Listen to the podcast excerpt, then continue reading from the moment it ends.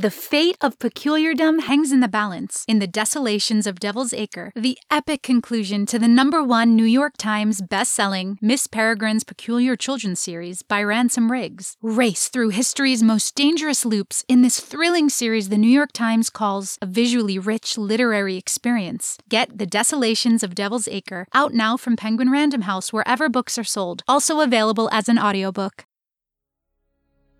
Acabas de llegar al rincón de la literatura y de la interpretación. Un lugar donde la literatura y el amor por la interpretación nos une a todos, sin tener en cuenta banderas ni credos. Prepárate, porque has llegado al hogar del Lord Incisus, donde los grandes textos cobran vida. Yo soy Karina Andrada y les doy la bienvenida a nuestro hogar. Bienvenidos, bienvenidas. Comenzamos.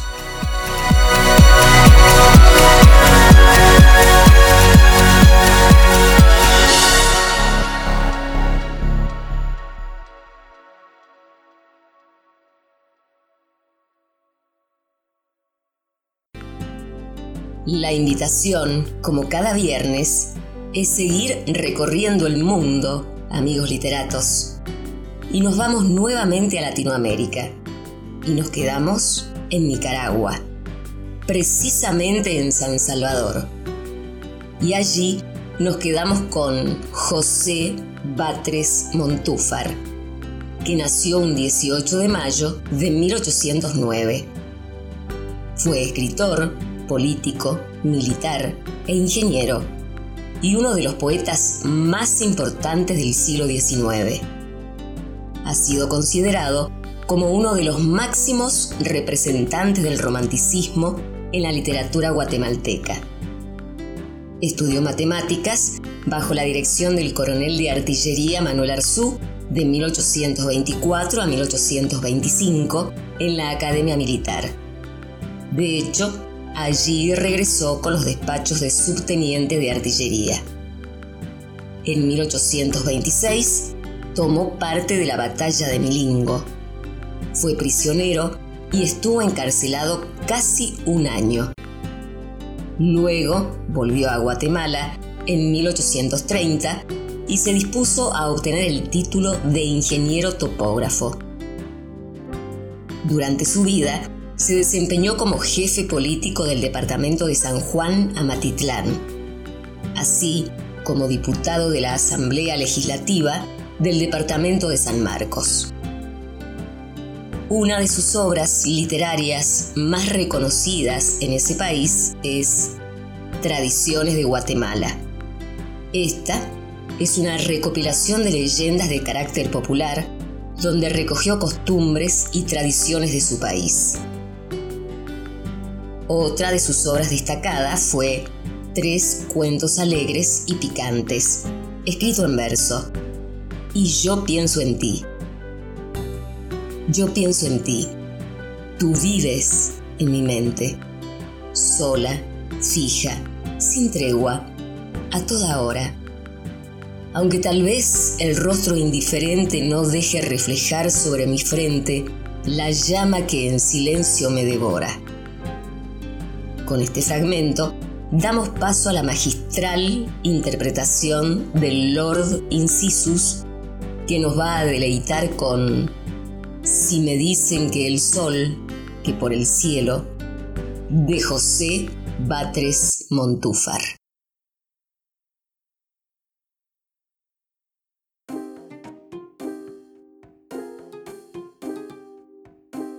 Si me dicen que el sol, que por el cielo de escribir un gran círculo se mira. Camina en el entorno de él con raudo vuelo, como sé que la tierra es la que gira sobre sus mismos polos. Sin recelo digo que lo que dicen es mentira, aunque la vista así lo represente. ¿Por qué? ¿Por qué el discurso lo desmiente? Si sumerjo en un líquido una caña y la veo quebrada desde afuera, entonces digo yo que la vista engaña porque sé que la caña estaba entera. Si encuentro al regresar de la campaña a mi mujer con un galán cualquiera en alguna no lícita entrevista, digo también que me engañó la vista. Pues mal pudiera una mujer honrada, siendo yo su legítimo marido, recibir a un galán en su morada, dando al diablo mi honor y mi apellido. Antes creyera yo tener turbada la vista, y el olfato y el oído, que creer que mi casta y digna esposa fuese capaz de semejante cosa. Y todo el que se precie de prudente debe pensar lo mismo que yo pienso si quiere tener paz entre la gente, como voy a probarlo por extenso, con un suceso de don Juan del Puente, contrabandista, rico y muy propenso a la desconfianza y a los celos, a que debió mil llantos y desvelos. Don Juan frecuentemente se ausentaba de casa y de repente aparecía, sin anunciar jamás cuándo marchaba y mucho menos cuándo volvería, porque en el fondo él mismo lo ignoraba, y era la causa de esto que tenía fincado su comercio en ir comprando sedas, tabaco y ron de contrabando. Compraba muy barato en el camino, y por un extravío conocido, traía el cargamento a su destino, y a medianoche entraba a lo escondido a la tienda de un socio su vecino, de la cual se pasaba sin ruido a su mansión por una angosta puerta que había allí tras un tapiz cubierta. Hubo siempre y habrá contrabandistas que al gobierno defrauden sus caudales, a pesar de los guardas, de los vistas, los administradores, los fiscales. Inútilmente los economistas con su ciencia y sus fórmulas legales, en medio de evitarlo van buscando, mientras más leyes hay, más contrabando. Y yo de sopetón, sin que se entienda que en materias que ignoro me entrometo a la dificultad hallo la enmienda, y la quiero callar con el objeto de colocarme al frente de la hacienda. Cuando lo tenga se sabrá el secreto que en reserva, sin tropas y sin balas, consiste en suprimir las alcabalas. Cara y desventurada patria mía. Con razón barre el polvo tu diadema, con razón tu existencia es agonía, con razón tu destino es anatema. ¿Por qué no dejas la fatal porfía? ¿Por qué no abjuras el mortal sistema de hacer que el sabio en un rincón se oculte y en la inacción su mérito sepulte? El brillo de tu gloria vi empañado por los traidores que tu seno encierra, y vi escupir en tu blasón dorado, y vi hollar tu pabellón por tierra. Más de un gobierno, más de un diputado en vez de hacerte bien te hicieron guerra y quisieron pintar, oh escarnio crudo, lagartos y colmenas en tu escudo. El nombre de la patria me enardece porque la adoro, estando persuadido de ser ella quien menos lo merece de cuantas patrias hay, habrá y ha habido. Mas como otra no tengo, me parece que debo amarla como ave al nido, y a los diablos me doy si considero que la quieren vender al extranjero. Cual nubecilla discreción del viento, o cual barca a merced de la laguna, así vagando va mi pensamiento sin que pueda fijarse en cosa alguna. En mis lectoras, sí, que ni un momento las sé olvidar, mas tengo la fortuna de que aunque a veces el turbión sucumbo, torno a seguir el primitivo rumbo. Una noche que a casa regresaba nuestro contrabandista muy contento, Después de acomodar lo que llevaba, acercóse al tapiz y con gran tiento quitó la llave. Levantó la aldaba, abrió la puerta, entróse en su aposento y se llegó a la cama de su esposa, que era una morenilla deliciosa. ¿Cómo duerme? decía. ¿Cómo duerme mi hermosa, mi querida Mariquita? ¿Cuál demuestran su ardor para quererme los suspiros que da, lo que se agita? Grande es el gusto que tendrá de verme y de darme un abrazo. Pobrecita. Yo te adoro también, querida mía. Más que el Inca adoró la luz del día. Decir esto, quitarse su capote, inclinarse a besar la esposa amada y dar un furiosísimo rebote, cosa fue que casi a un tiempo ejecutada. ¿Y por qué? Porque dio con un bigote. El lugar de la boca delicada de su cara mitad, y oyó un bufido al resuello de un toro parecido. Se deduce de aquí, por consecuencia, que el galán que a una cita prepara debe tener presente la advertencia de no llevar bigotes en la cara, ni botas que rechinen. La experiencia junto con la razón nos la declara, y por eso mis bellas compatriotas detestan los bigotes y las botas. Cuando una jovencilla por el prado vaga cortando y recogiendo flores puesta la mente, ajena de cuidado, en el dichoso fin de sus amores, si al cortar un pimpollo salpicado de varios y bellísimos colores toca un áspid oculto la doncella, se asusta el áspid y se asusta ella. Pero más se asustó don Juan del Puente y el dueño del bigote malhadado, que en lugar habíase acostado. ¿Cómo se quedaría el delincuente al sentir aquel beso tan bien dado? Y el bueno de don Juan, por vida mía, pensar un poco cuál se quedaría. Ardía en un rincón del aposento un angosto candil con débil llama del cual don Juan se apoderó violento y lo acercó a la orilla de la cama.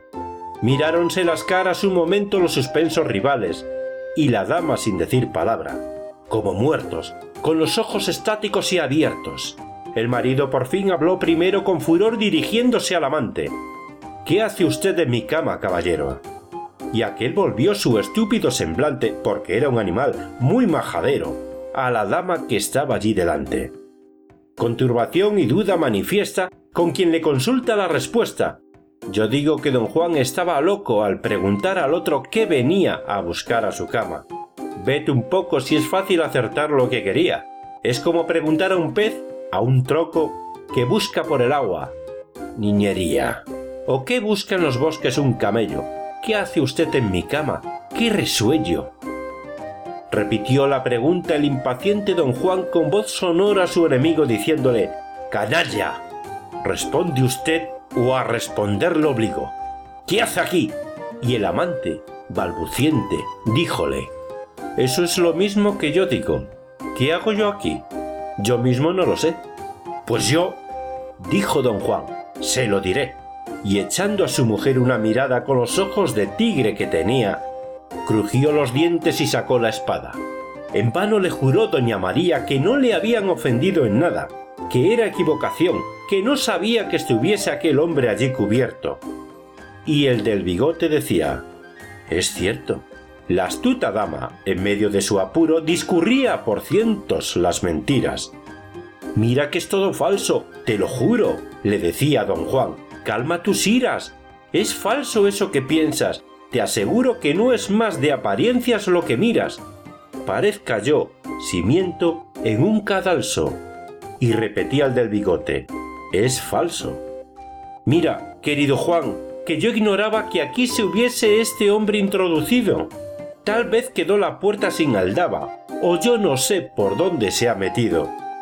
Y el hombre del bigote replicaba, tal estaba asustado y aturdido.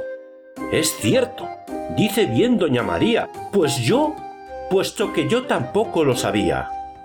Ella, entre tanto, alzábase del lecho, lánguido el rostro, sueltos los cabellos, mal encubierto el palpitante pecho, bien dibujados los contornos bellos. Fatiga, amor, placer, temor, despecho, retrataban sus ojos, y por ellos corría un llanto tal que, si lo viera, las entrañas de un turco conmoviera. No niego que tuviese fundamento don Juan para pensar alguna cosa que pudiera entenderse en detrimento del honor y pureza de su esposa. Pero, ¿qué más quería aquel jumento que verla asegurar toda llorosa que el hombre se introdujo sin su anuencia? ¿Podría estar más clara su inocencia? Pues no, señor.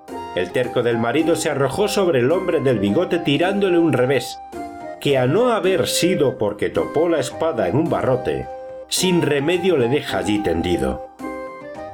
Mas él hurtóle el cuerpo y dando un bote y saltando por cima de una banca, corrió a la puerta y agarró la tranca.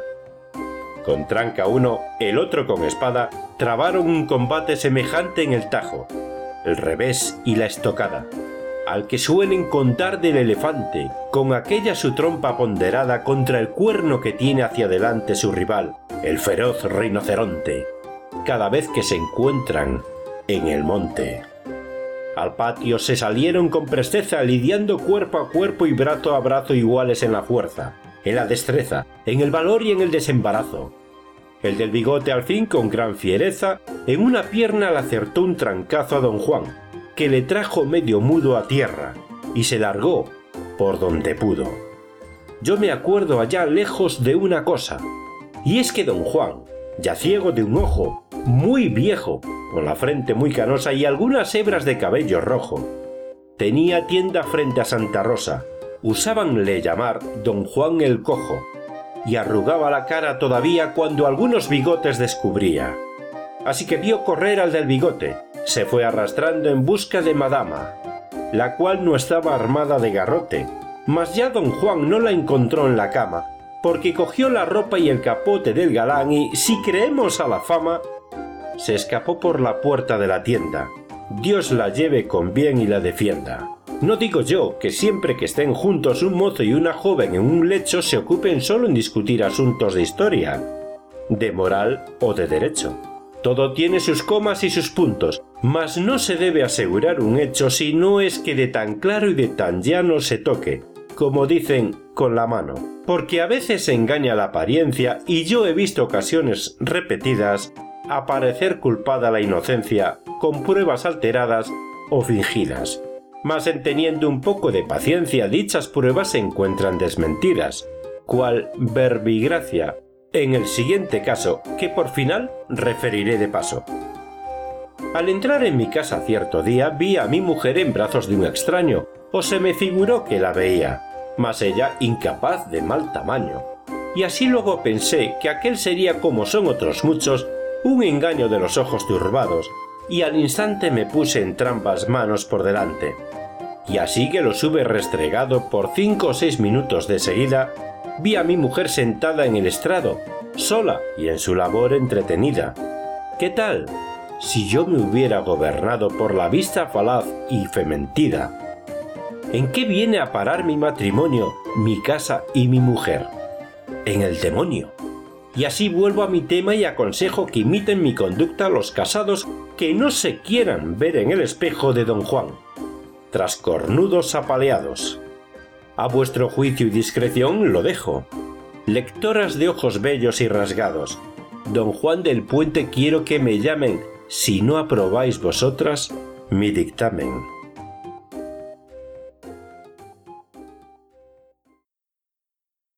Queridos amigos, os invitamos a compartirlo en vuestras redes sociales. Les recordamos que nos encuentran en Facebook, Instagram y Twitter. Solo tenéis que buscar Lord Incisus.